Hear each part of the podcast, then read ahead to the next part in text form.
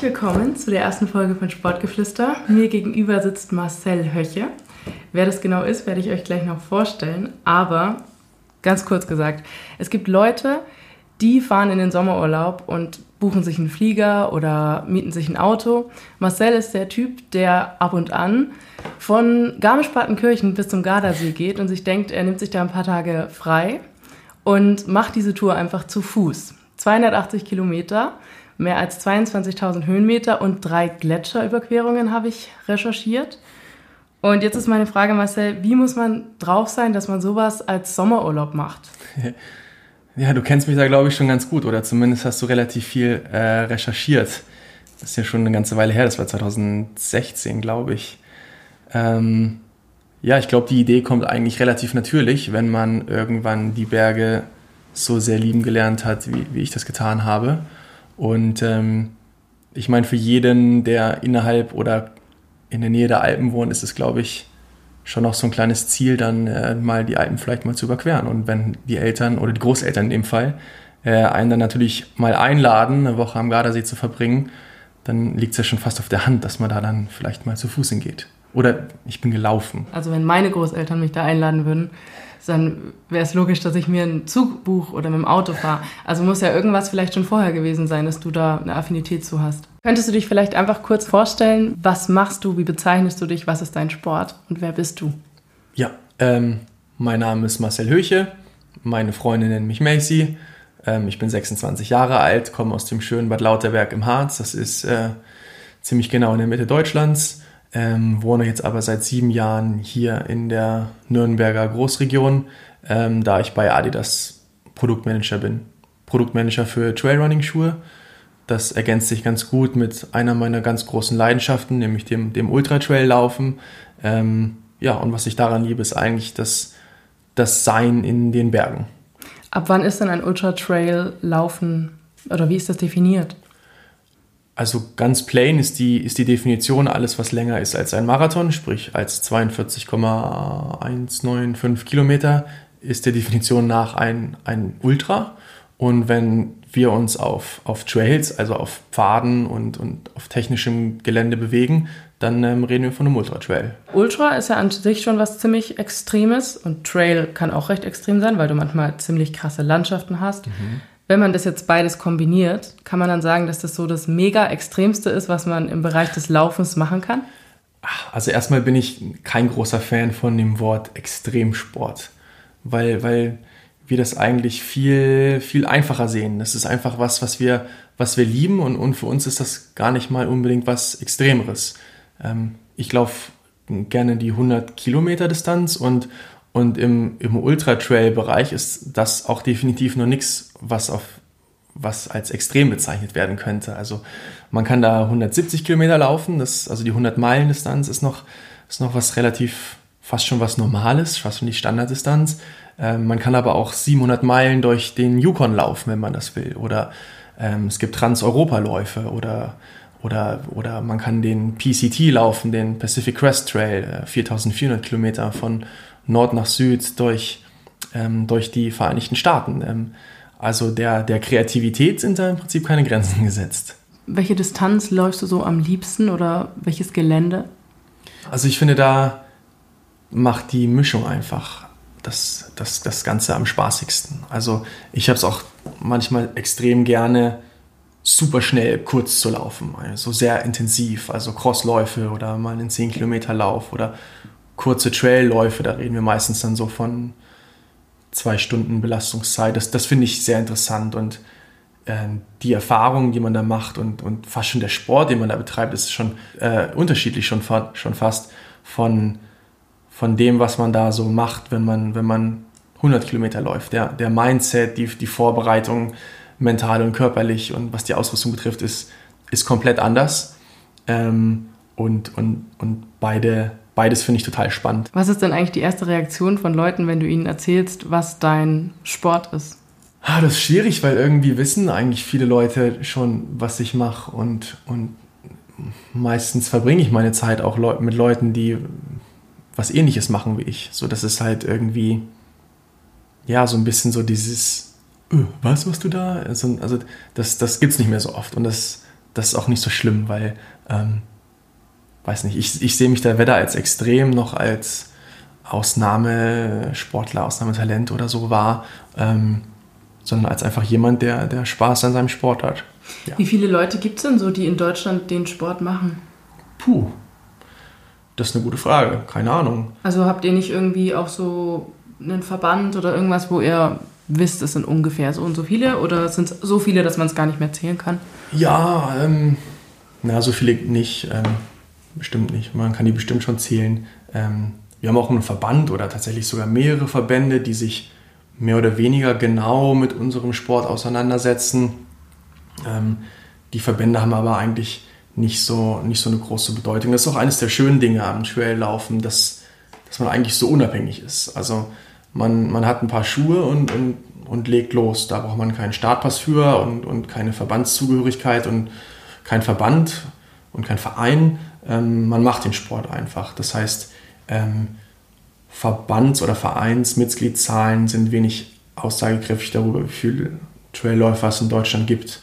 Ähm, was ich weiß, ist, dass, dass es viele Läufe gibt, ähm, wo, man, wo man Glück haben muss, dass man überhaupt genommen wird. Also dass man, da muss man sich dann extrem früh anmelden oder man muss genau schauen, wann wird man angemeldet, äh, wann, wann, wann, muss man sich anmelden.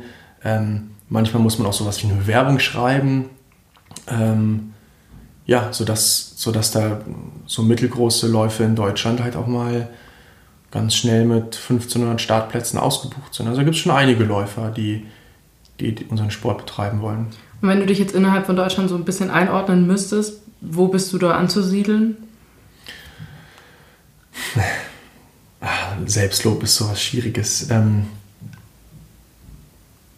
es kommt natürlich sehr darauf an, der, der, der Trailsport ist ein sehr, sehr weit gefasster Begriff. Also wir können von ganz kurzen Distanzen sehr, sehr schnell zu 100 Meilen oder sogar noch länger extrem technisch anspruchsvoll, also äh, laufen und, und, und, jegliche Kombination dazwischen, also von lang schnell zu kurz technisch und, und also ganz wild. Also da gibt es ganz viele Varianten.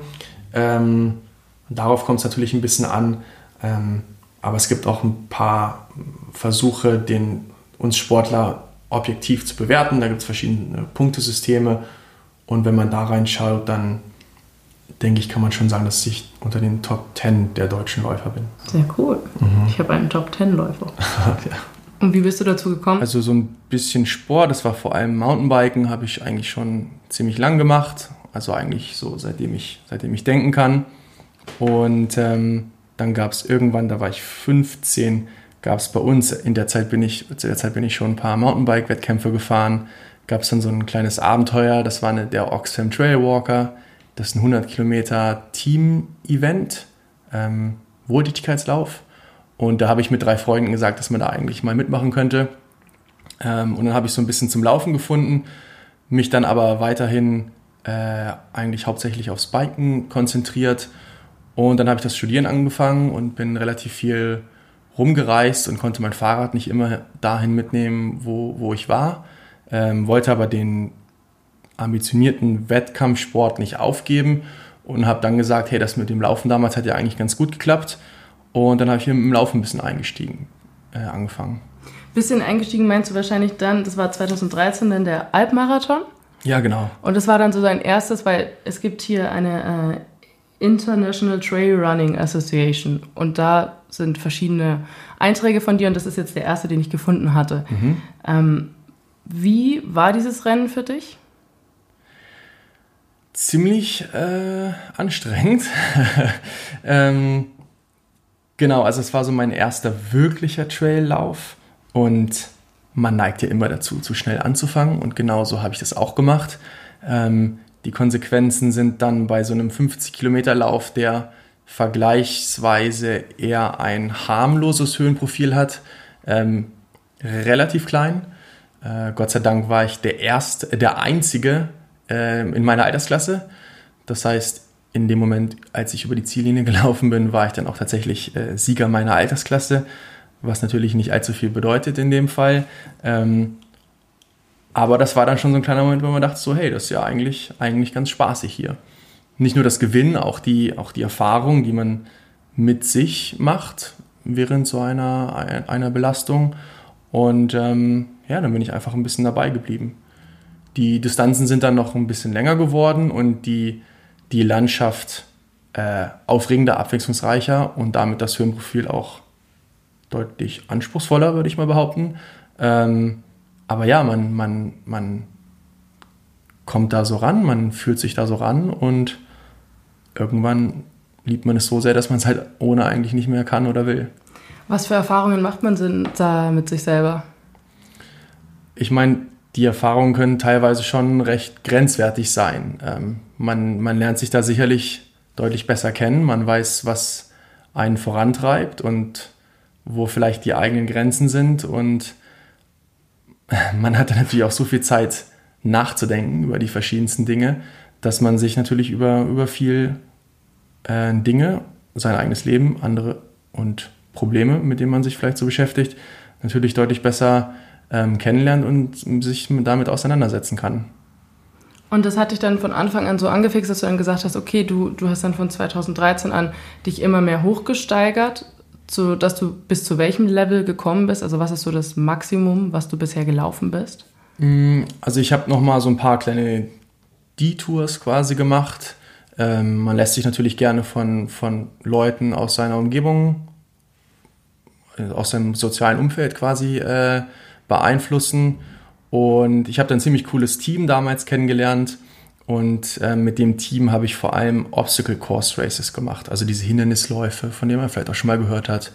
Ähm, das sind jetzt nicht unbedingt die Wahnsinnsdistanzen im Regelfall, ähm, aber wir haben uns dann halt irgendwann entschieden, eine coole Gruppenreise zu machen nach Las, Las Vegas. Da war der World's Toughest Mothers, das war so ein 24-Stunden-Hindernisrennen. Ähm, genau, da sind wir dann auch relativ weit gekommen. Ähm, das war auch super spaßig. Für die Vorbereitung dafür habe ich noch ein paar andere Läufe gemacht, klassische Ultramarathons, also ähm, Ultradistanzen auf normalem Untergrund, wenn man es mal so nennen soll.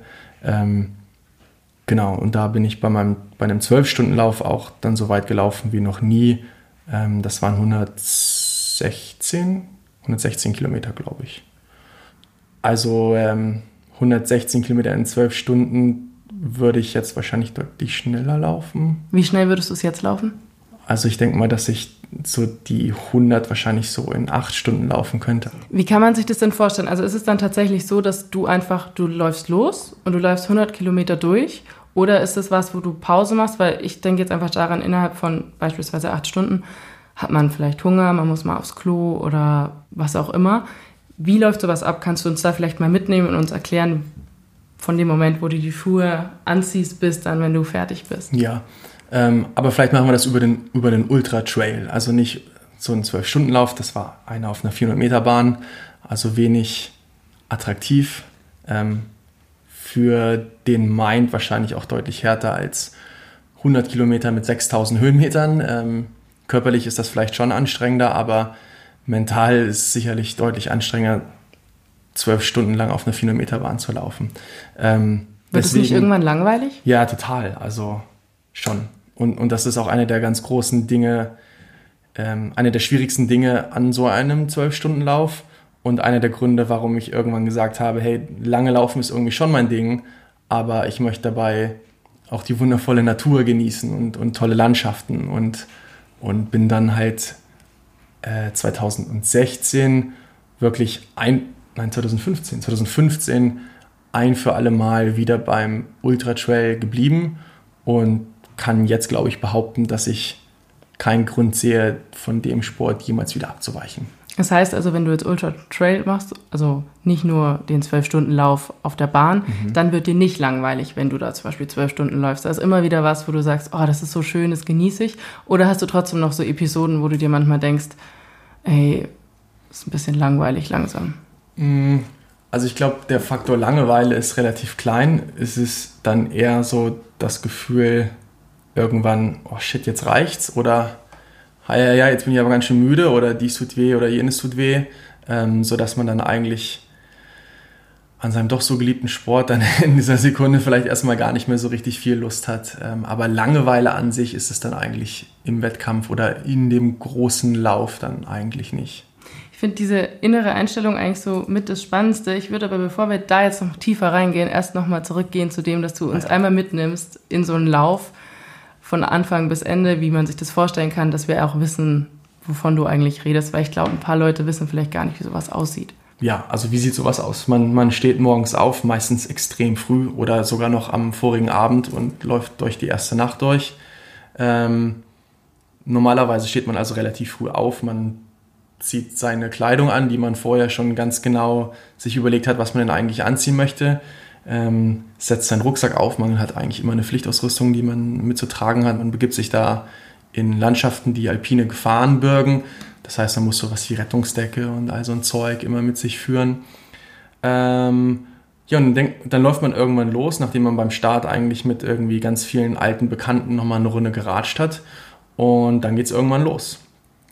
Und ähm, wenn man es wenn man's gut macht und wirklich schnell laufen will, dann sieht man es zu, dass man wirklich eigentlich die ganze Zeit am Futtern ist. Ähm, natürlich möglichst irgendwas, was der Körper, dein Körper, ähm, gut verdauen kann.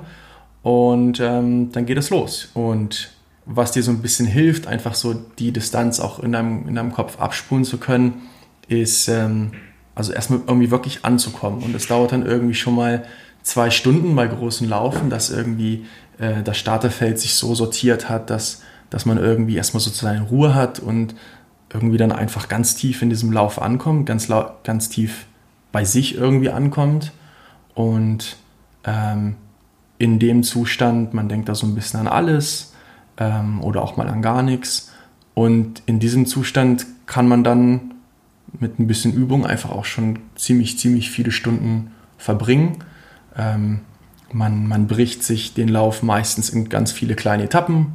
Ähm, man bricht sie äh, auf. Ähm, und man konzentriert sich eigentlich immer nur auf das nächste Etappenziel, so ein kleines bisschen. Musst du denn die Route, ist die abgesteckt, weil es sind ja sehr lange Routen, oder musst du die dir selber suchen? Also bei einem, bei einem offiziellen Wettkampf in, in eigentlich fast überall auf der Welt ist es eigentlich relativ einfach mit der Orientierung im, im Dunkeln. Manchmal läuft man auch im Dunkeln. Da kann es auch hier und da auch wieder schwierig werden, aber die Veranstalter machen da eigentlich schon einen guten Job, ähm, die, die Route ordentlich zu markieren. Wenn man natürlich so ein bisschen sein eigenes Projekt angeht, wie als ich damals zum, äh, zum Gardasee gelaufen bin, oder wenn man eine Fastest Non Time laufen will, oder das Ganze wirklich sein Projekt irgendwo in den Bergen bei einer besonderen Route irgendwie machen will, dann ähm, wird die Orientierung natürlich einen, einen größeren Faktor spielen. Hast du dich schon mal verlaufen?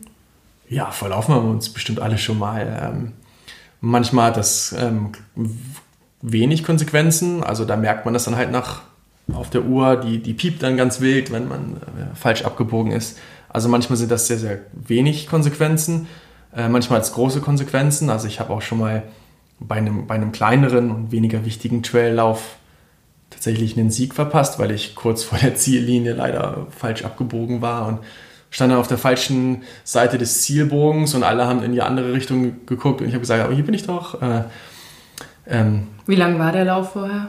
Äh, das waren, ich glaube, 26 Kilometer oder so. Also sehr, sehr intensiv für einen Traillauf da. Hast du dich dann, wie hast du dich dann gefühlt? Ach, ein bisschen geärgert habe ich mich schon, aber also es war wirklich kein wichtiger Lauf und, und ob man den dann gewinnt oder nicht, das ist dann auch okay. Ich hatte trotzdem einen guten Tag, es war ein gutes Training, es war eines der letzten intensiven Training, Trainings für mein, für mein Jahreshighlight dieses Jahres und ähm, deswegen hat es trotzdem gepasst und, und Spaß hat es trotzdem gemacht.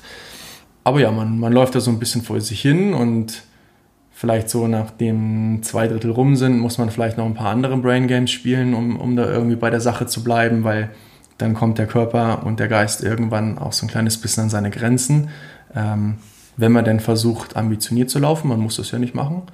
Ähm, genau, und, und dann kommt man irgendwann an oder man quatscht noch mit ein paar Leuten, die man dann natürlich auf der Strecke kennengelernt hat und die dann ganz plötzlich so ein bisschen dich durch die Leiden ähm, begleiten und, und ja, zusammen einen guten Tag dann im besten Fall. Ist es also nicht sonderlich einsam, weil ich habe mir das immer so vorgestellt, dass wenn da so viele Leute ans Ziel gehen, am Anfang vielleicht noch, über so eine lange Distanz, dass vielleicht auch jeder so seinen eigenen Rhythmus hat und man dann manche Teile der Strecke vielleicht auch ziemlich lang alleine läuft. Oder ist es eher so, dass ihr euch dann, wenn ihr euch da auch erst kennenlernt, in Gruppen zusammenfindet?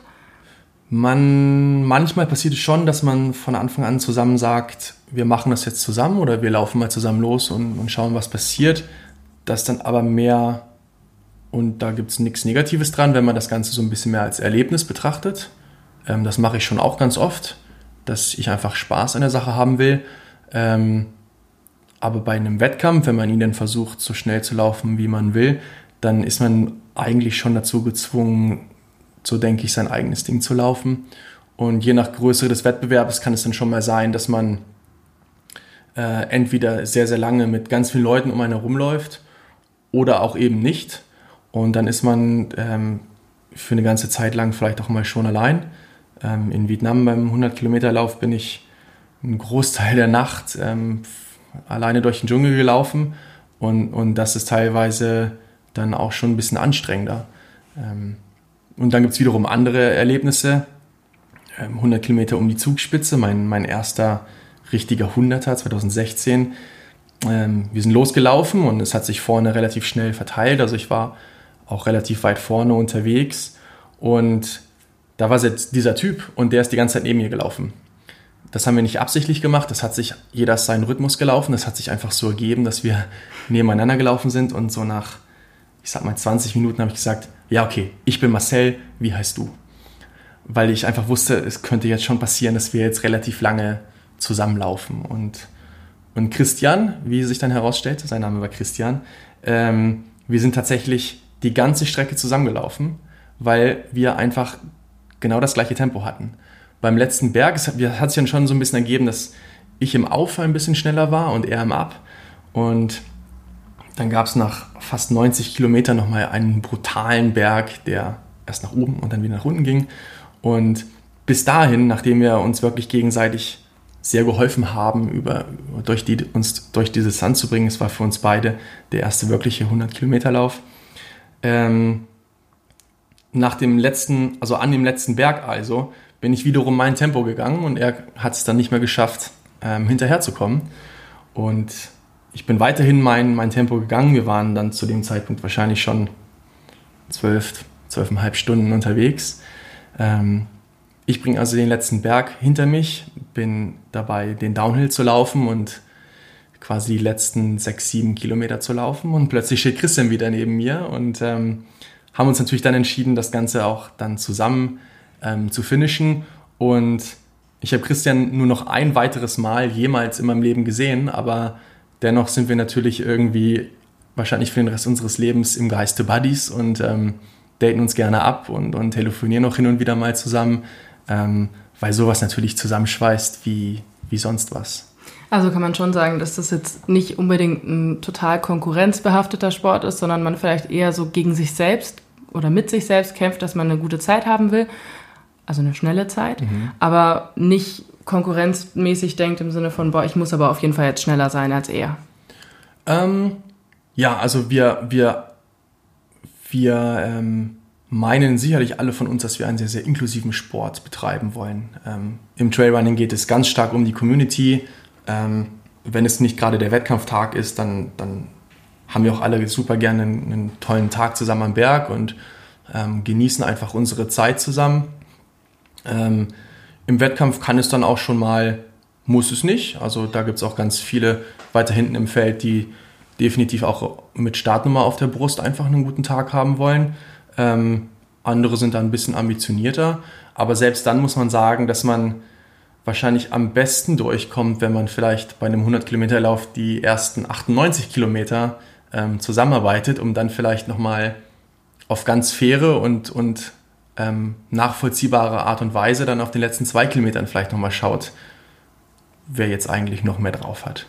Und ähm, Christian und du, ihr habt euch dann ja gegenseitig hochgezogen, hast du gesagt, und wieder unterstützt. Wie kann man sich das vorstellen? Also da war dann einfach vielleicht zwei Drittel der Strecke, ihr könnt nicht mehr, sagt dann der eine, ich kann nicht mehr, ich will nicht mehr. Und der andere sagt, doch, du machst noch weiter oder unterhaltet ihr euch gar nicht oder und der eine läuft einfach weiter und man hört nicht auf oder wie sieht dieses Pushen aus? Ähm, also vielleicht pushen ist wahrscheinlich ein relativ falsches Wort, weil man muss natürlich bei so einer langen Distanz mit seinen Kräften ganz, ganz behutsam umgehen. Und pushen klingt dann vielleicht ein bisschen so, als würde man ein bisschen zu viel geben. Ähm, aber man bestreitet einfach die Races so ein kleines bisschen zusammen. Also man, man unterhält sich, was natürlich schon mal ein großer physiologischer, äh, psychologischer ähm, unter, und was eine große physiologische, psychologische, mein Gott, große psychologische Unterstützung ist. Ähm, der ein oder andere hat natürlich dann auch mal einen, einen Down und der andere hat es dann hoffentlich gerade nicht und man bestärkt sich dann ein bisschen, man läuft natürlich immer noch zusammen. Ähm, ja, aber einfach allein schon die Unterhaltung ist, ist natürlich in den meisten Fällen ein ziemlich großer Faktor einfach. Die hast du ja aber manchmal auch nicht. Und dann hast du vorhin gesagt, dass du so Brain Games brauchst, damit du dich immer noch weiter fokussierst. Was sind denn das für Brain Games? Ähm, also ganz viele von uns sind natürlich mit sich selbst, mit der Natur relativ ähm, nah verbunden und, und ich glaube, viele von uns sind auch großer Fan der Meditation, wenn man das so nennen will. Ähm, das heißt nicht, dass man unbedingt da jetzt irgendwie sitzen muss und Om sagen muss, sondern ähm, dass man einfach in sich selbst ankommt und was, da gibt es so ein paar Tricks, also dass man zum Beispiel sagt, man, man verlässt jetzt so ein kleines bisschen seinen, seinen leidenden Körper und ähm, schaut sich von sich selbst von weiter oben an. Ähm, oder man sagt, wenn einem kalt ist, kann man die Sonne einatmen. Oder wenn man müde ist, kann man die Sonne einatmen und so die Energie aufnehmen. Oder wenn einem sehr, sehr heiß ist, kann man quasi Hitze ausatmen. Oder man kann das Wasser, was man vielleicht sieht, sozusagen einatmen. Ähm, und was mir ein, immer einen guten Stimuli gibt, ist, wenn ich die Dinge, an denen ich vorbeiläufe, gerade Bäume oder Gräser oder sowas, einfach mit den, mit den Fingerspitzen versuche, im Vorbeilaufen zu berühren.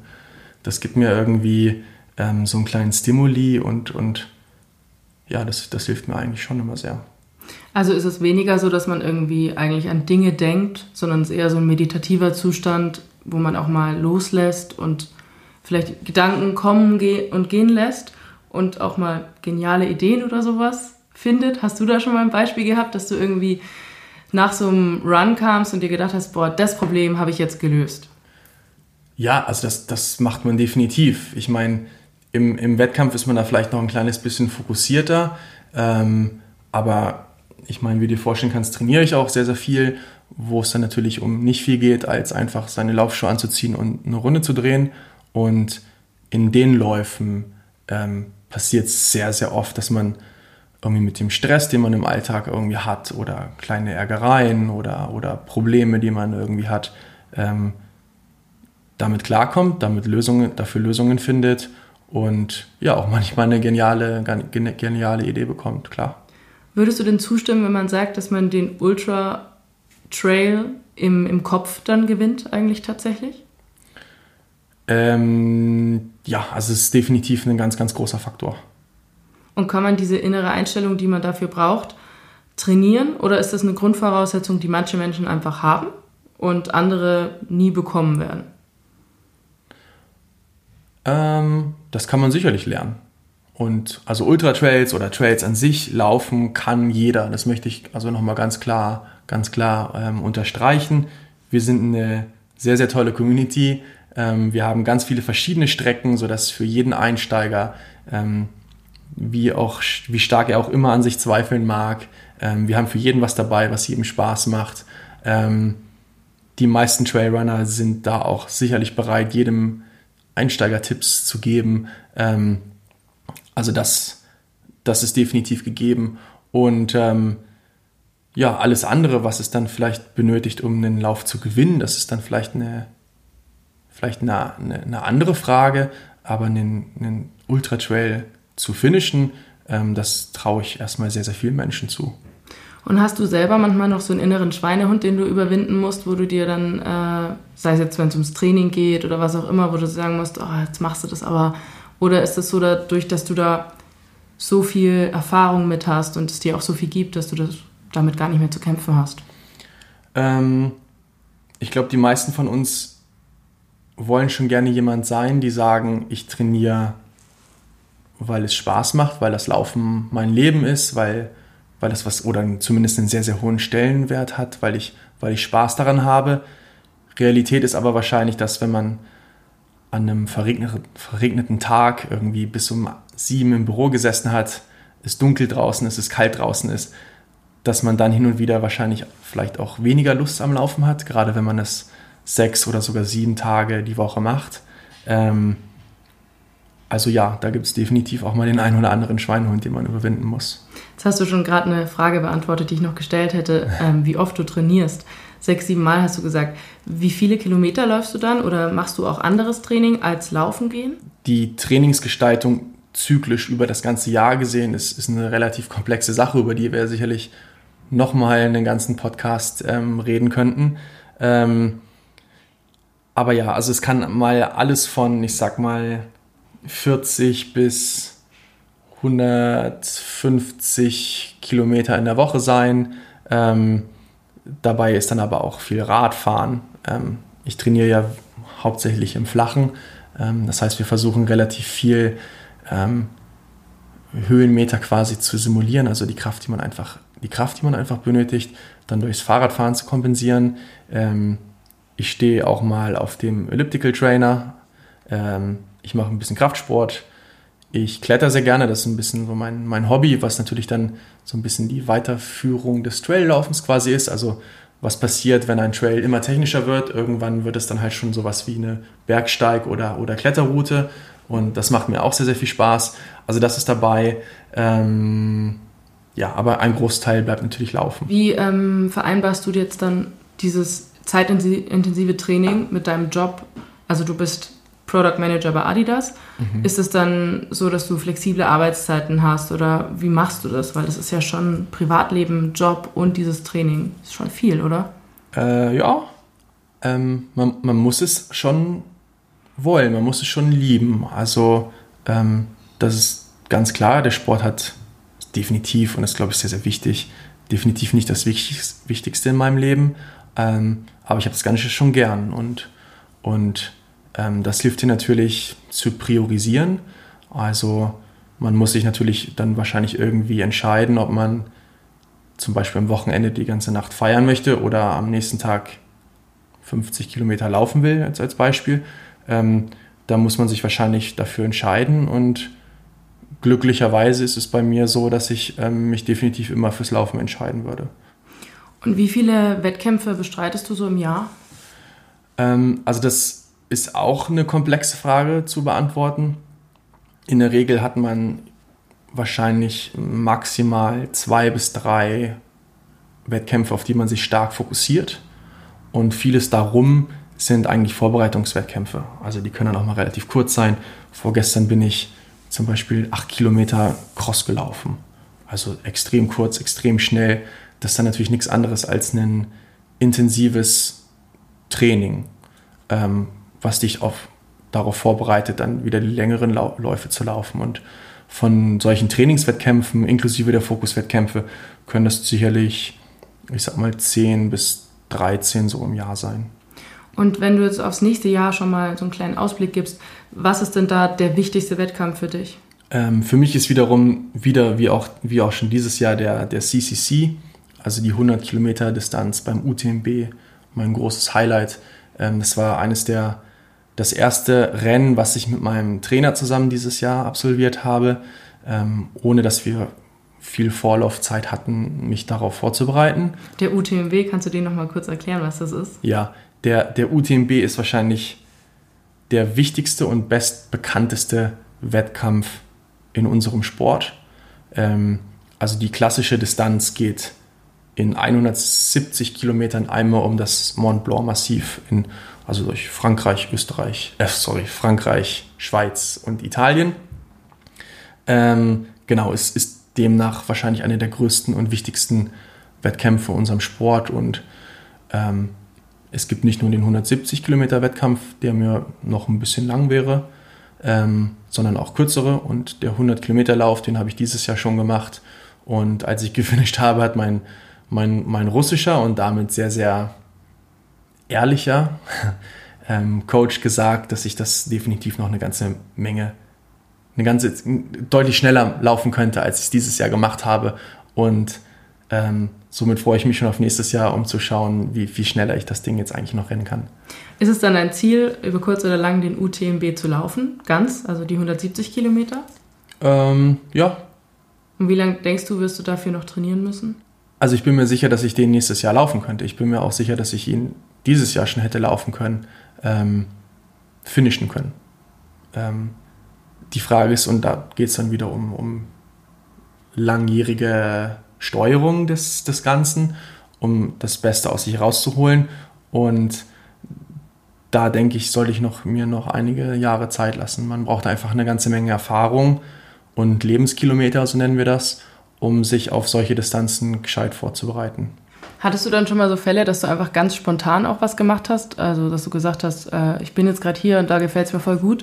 Ich könnte jetzt einfach mal da den Berg hochrennen, obwohl ich mich jetzt gar nicht so darauf vorbereitet habe und mir die Route angeguckt habe, sondern ich habe da jetzt gerade so Bock drauf. Äh, ja, äh, ich denke, das passiert sogar relativ häufig, dass man sich einfach von den, von den, äh, von der Umgebung, von dem Gelände, von der Natur ähm, inspirieren lässt und dann, dann kommen da auf einmal äh, ganz, gute, ganz gute Ideen zustande. Ähm, vor, vor guten zwei Jahren zum Beispiel war ich in Russland am Elbrus, dem, dem höchsten Berg des, Euro, äh, des geografischen Europas. Ähm, habe da eine ganz normale Expedition quasi auf den 5600 Meter hohen Gipfel gemacht und ähm, war dann mit ein paar Arbeitskollegen, nachdem wir den Gipfel und mit den Freunden, mit denen ich Gipfel bestiegen hatte, mit dem Bergführer und ein paar Arbeitskollegen, ähm, haben wir uns dann zusammen gefreut, dass wir den Gipfel ähm, quasi von der Hälfte vom Basecamp an einem Tag bis nach oben bestiegen hatten. Und ähm, zur Feier des Tages, wie, wie man sich das in Russland so vorstellt, gab es halt ein paar, paar Wodkas und ähm, dann habe ich ein bisschen gescherzt, dass ich ja eigentlich den Berg vom Tal bis auf den Gipfel und wieder zurück an einem einzigen Tag äh, machen könnte, so schnell wie, wie ich das irgendwie kann. Und ähm, am nächsten Tag habe ich es dann tatsächlich gemacht. Die Idee hatte ich eigentlich noch nicht, als ich nach Russland gereist bin. Lustigerweise habe ich auf der gleichen Reise auch meine Freundin kennengelernt. Ich glaube, sie würde jetzt nicht zustimmen, wenn ich sage, dass ich sie natürlich mit, der, mit dieser Speedbesteigung des Mount Elbrus vielleicht auch ein kleines bisschen beeindruckt habe. Ähm, ich glaube, sie würde eher behaupten, dass sie natürlich mich liebt, weil ich ein liebenswerter Mensch bin und nicht, weil ich ein toller Sportler bin. Ähm, aber ich glaube, man kann trotzdem sagen, dass sie dadurch, dadurch vielleicht ein kleines bisschen beeindruckt habe. Auf jeden Fall. Also ich meine, es kommt nicht alle Tage vor, denke ich, dass man da einfach nochmal spontan sagt, ja, ich gehe nochmal hoch.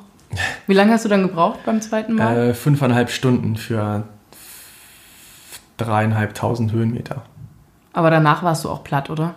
Äh, ja, also die, die, erste, die erste Besteigung mit Akklimatisation, das, das stellt man sich dann so vor, dass man äh, da auf 3800 Metern, umgeben von Schnee und Eis, eigentlich ähm, in seinem kleinen Container hockt und, und so ein bisschen vor sich hin lebt und Kopfschmerzen hat und sein Herz halt deutlich höher schlägt, als es normalerweise tun würde, wenn man im Bett liegt. Ähm, das heißt, man schläft da relativ schlecht. Ähm, sind, allein das sind schon nicht die besten die besten Umstände, um halt irgendwie ähm, sich, sich auszuruhen. Und die Speedbesteigung an sich war dann natürlich dann nochmal neben dem Wodka am Vortag natürlich ähm, nochmal deutlich zermürbender. Und der, der Wettkampf, der dann so der letzte Teil der Reise war, ähm, das, das Elbrus World Race, also ein Ultra-Trail am, am Elbrus. Damals bin ich die, ich glaube, 46 Kilometer gelaufen. Ähm, ja, die waren dann wirklich noch genießen. Also da ging es dann um, um, keine Platzierung mehr. Du bist also dann nochmal gelaufen nach dieser Speedbesteigung? Mhm. Ja. Hast du nie so einen Punkt, wo du auch mal sagst, ich kann nicht mehr? Ja, doch, das hat man schon auch. Aber du hattest es dann erst nach dem dritten Tag oder hast du dann. Also, also wir hatten dann nochmal zwei Tage oder einen Tag, ich glaube zwei Tage zwischen der Speedbesteigung und, und dem Wettkampf. Okay, gut. Und die 46 Kilometer bin ich dann halt auch eher eher langsam angegangen. Welcher ähm, Wettkampf war bisher für dich der eindrücklichste? Also du bist schon in Vietnam durch den Dschungel gelaufen, du bist bei dir in der Heimat den Harzer Baudensteig gelaufen. Mhm. Also ganz verschiedene Welten, würde ich sagen. Gibt es was, wo du sagst, das war ganz besonders für mich? Ja, also der, der, der Lauf in Vietnam, der 100 Kilometer Lauf durch den vietnamesischen, nordvietnamesischen Dschungel, ähm, war aufgrund von vieler Faktoren der definitiv eindrücklichste. Ähm, es war ein super, ein wunderschöner Lauf, der mich in extrem abgeschiedene Orte des vietnamesischen Dschungels gebracht hat. Ähm, also kulturell und, und sportlich und für mich selbst und wegen ganz vielen anderen Faktoren war der Lauf etwas ganz Besonderes, auch weil ich dann anschließend ähm, auf dem Podium gelandet bin beim, beim, bei, bei meinem ersten großen ähm, internationalen Lauf. Und ja, somit war der, der Lauf der Höhepunkt einer dreiwöchigen ähm, Southeast Asia-Reise mit einem guten Kumpel von mir. Und das sind dann einfach Erinnerungen, die dann bleiben.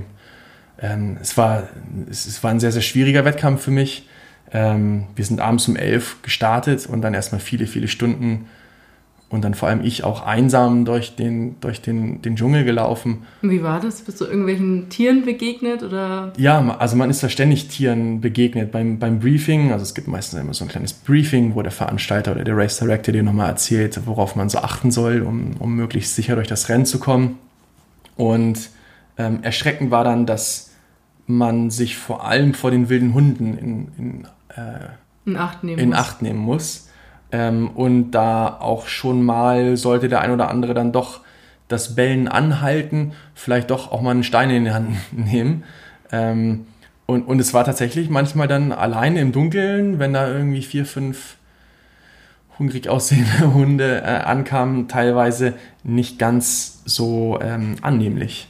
Also im Dschungel sind dir dann keine gruseligeren Tiere noch begegnet? Also ich denke jetzt so an Spinnen oder Schlangen oder irgendwas.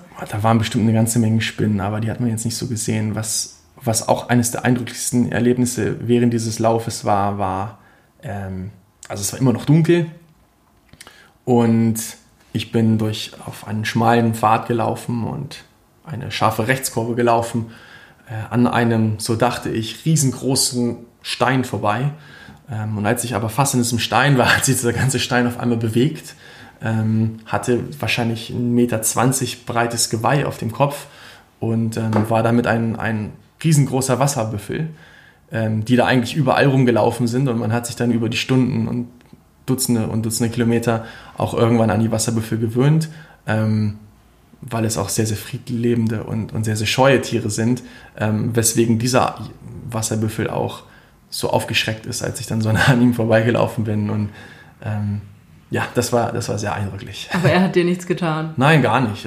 Würde er auch, glaube ich, gar nicht. Man hat dann viel später am Tag, nachdem die, die Schulkinder dann auch ähm, ihren Weg zur Schule gegangen sind, also man hatte dann die ersten acht, neun Stunden in den Beinen und die, die Dörfer oder die eigentlich Reisfelder um einen herum sind dann so ein bisschen erwacht. Also da schlafen zur Reisernte dann ganze Familien auf, auf Planen ähm, am, am Rand des Reisfeldes und dann, dann erwachen diese Reisfelder und überall kommen die kleinen Kinder aus den, aus den Reisfeldern heraus und, und begleiten dich so ein paar hundert Meter auf dem Weg zu ihrer Schule und ähm, nach Schulschluss, ich war immer noch am Laufen, ähm, haben dann diese Kinder ganz viel lustige Tollereien mit diesen Wasserbüffeln getrieben und, und diese riesen, riesigen grauen Kolosse hätte es gar nicht weniger, gar nicht, gar nicht weniger stören können, was die Kinder da so ähm, für Tollereien mit den Wasserbüffeln abgezogen haben. Gab es denn auch schon Situationen, wo, also was in gewisser Hinsicht dann irgendwie grenzwertig war, wo du gemerkt hast, okay, ähm, entweder körperlich geht es jetzt nicht mehr oder du bist ja auch in ähm, Gelände unterwegs, das ziemlich gefährlich sein kann wo du schon mal eine Situation hattest, die einfach auch gefährlich für dich war? Ähm, ja, sicherlich. Da kann ich jetzt wieder auf meinen auf meinen Zwölf-Stunden-Lauf auf der Bahn damals zurückgehen. Ähm, zu einem bestimmten Zeitpunkt war ich einfach an einem Punkt, jeder Schritt hat so weh getan, dass ich ähm, eine Sehne in meinem Knie, ich dachte, wenn ich, wenn ich das jetzt so weiterlaufe, also könnte ich mit einer ernsthaften Verletzung vielleicht aus, aus, der, aus dem heutigen Rennen ähm, aussteigen was natürlich nichts ist, was irgendwie erstrebenswert wäre. Ansonsten bin ich da beim Ultra-Trail-Laufen eigentlich nur auf äh, angerissene Außenbänder oder sowas gestoßen.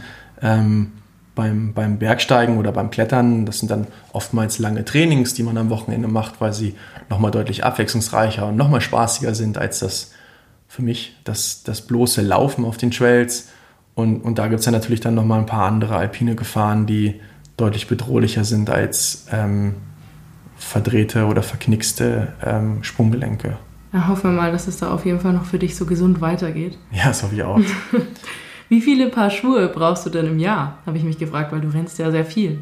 Ja, ähm, ich bin natürlich ähm, Adidas Terex Produktmanager. Das heißt, ich bin an der Kreation von Trailrunning-Schuhen beteiligt, ähm, sodass ich Gott sei Dank auch extrem viele Schuhe oder Konzepte teste. Ähm, das heißt, ich bekomme die Schuhe oder ich gebe mir die Schuhe selber und, und, und laufe die dann einfach, ähm, sodass meine ganze Wohnung eigentlich momentan mit, mit Schuhen äh, vollgemüllt ist.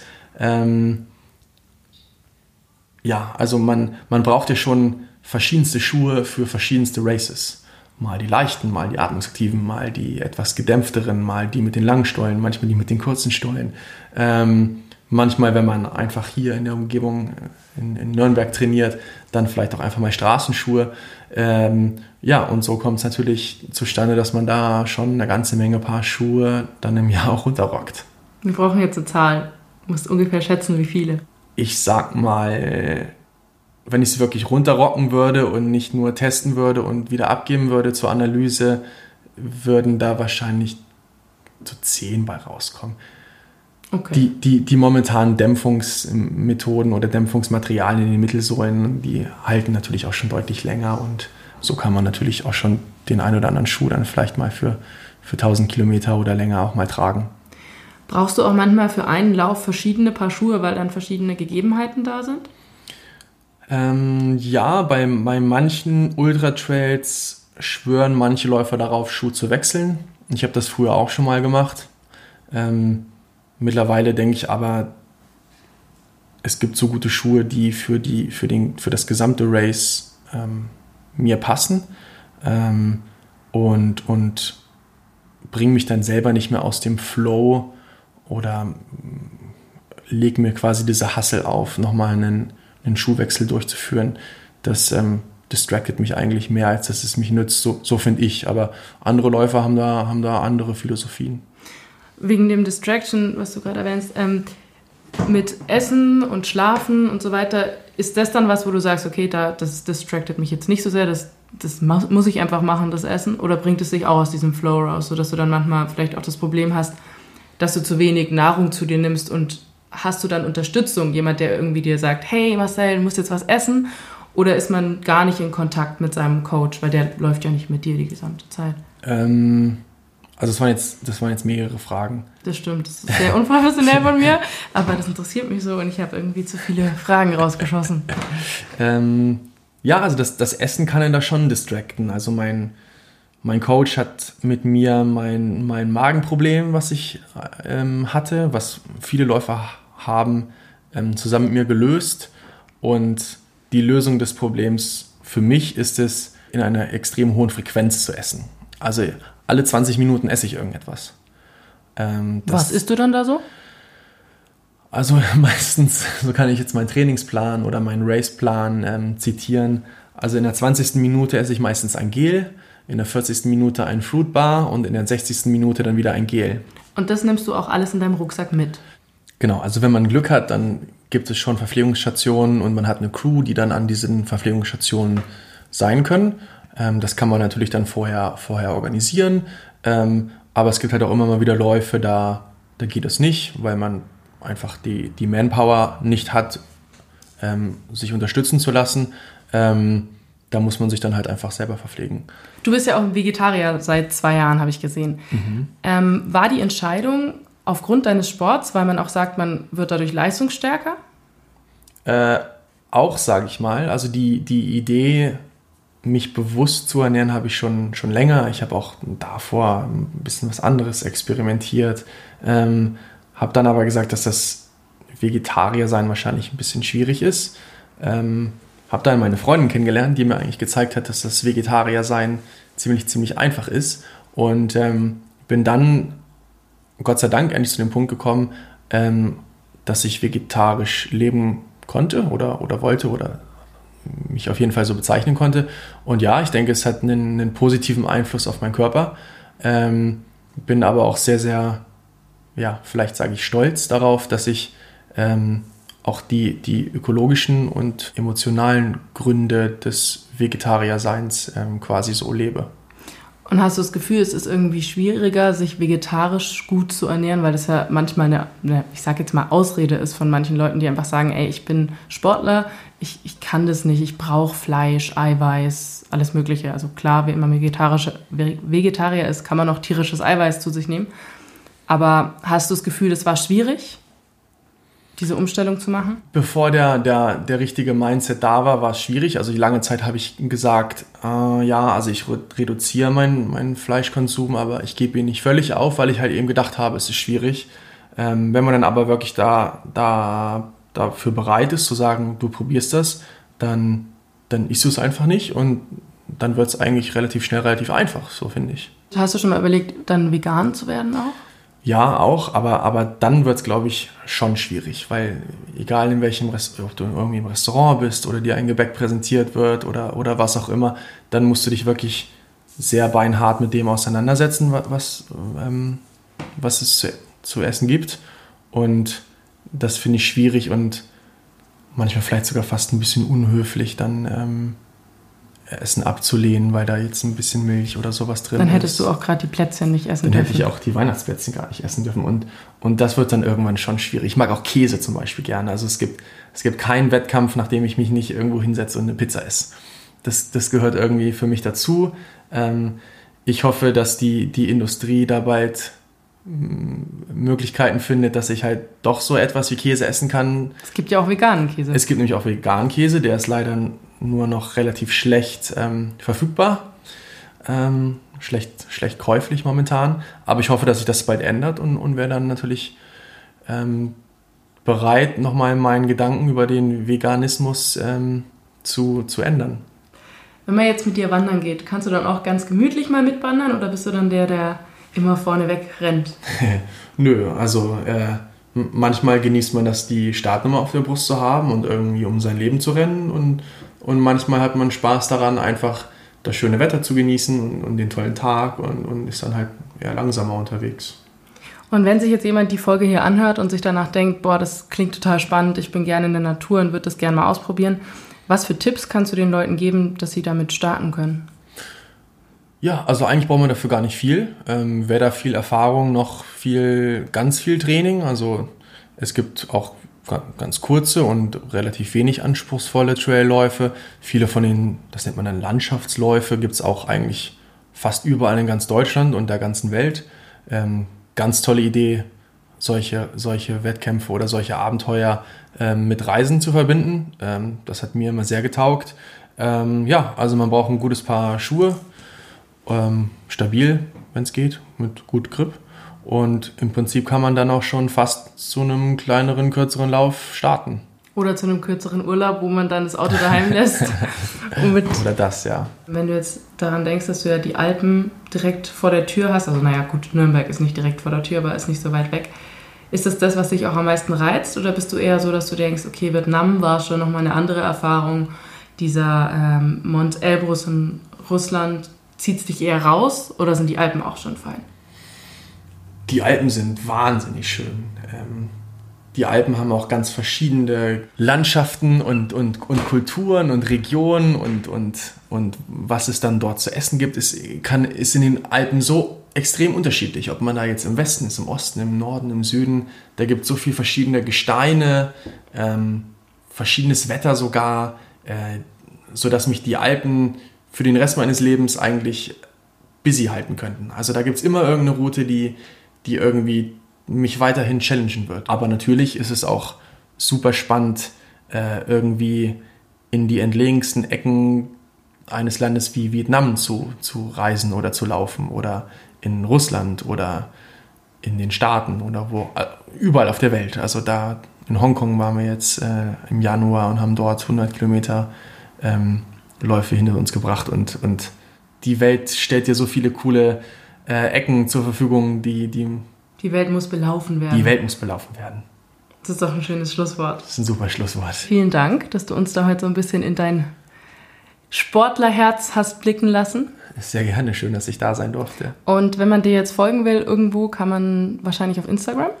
Äh, ja, da bin ich unter Macy Pacey, also Macy als, als Spitzname, den ich schon immer hatte. Und, und Pacey von Pace, also der Laufgeschwindigkeit, die man hat, ähm, der ist dann irgendwie in, nach ein, zwei Bier mal ähm, bei Freunden irgendwie dazugekommen. Vielen Dank euch auch ähm, fürs Zuhören. Es war vielleicht an manchen Stellen noch ein bisschen holprig, aber es ist der Beginn und ja, ich hoffe, dass ihr was mitgenommen habt. War auf jeden Fall ein sehr inspirierender Gast und ja, ich freue mich schon auf die nächste Episode.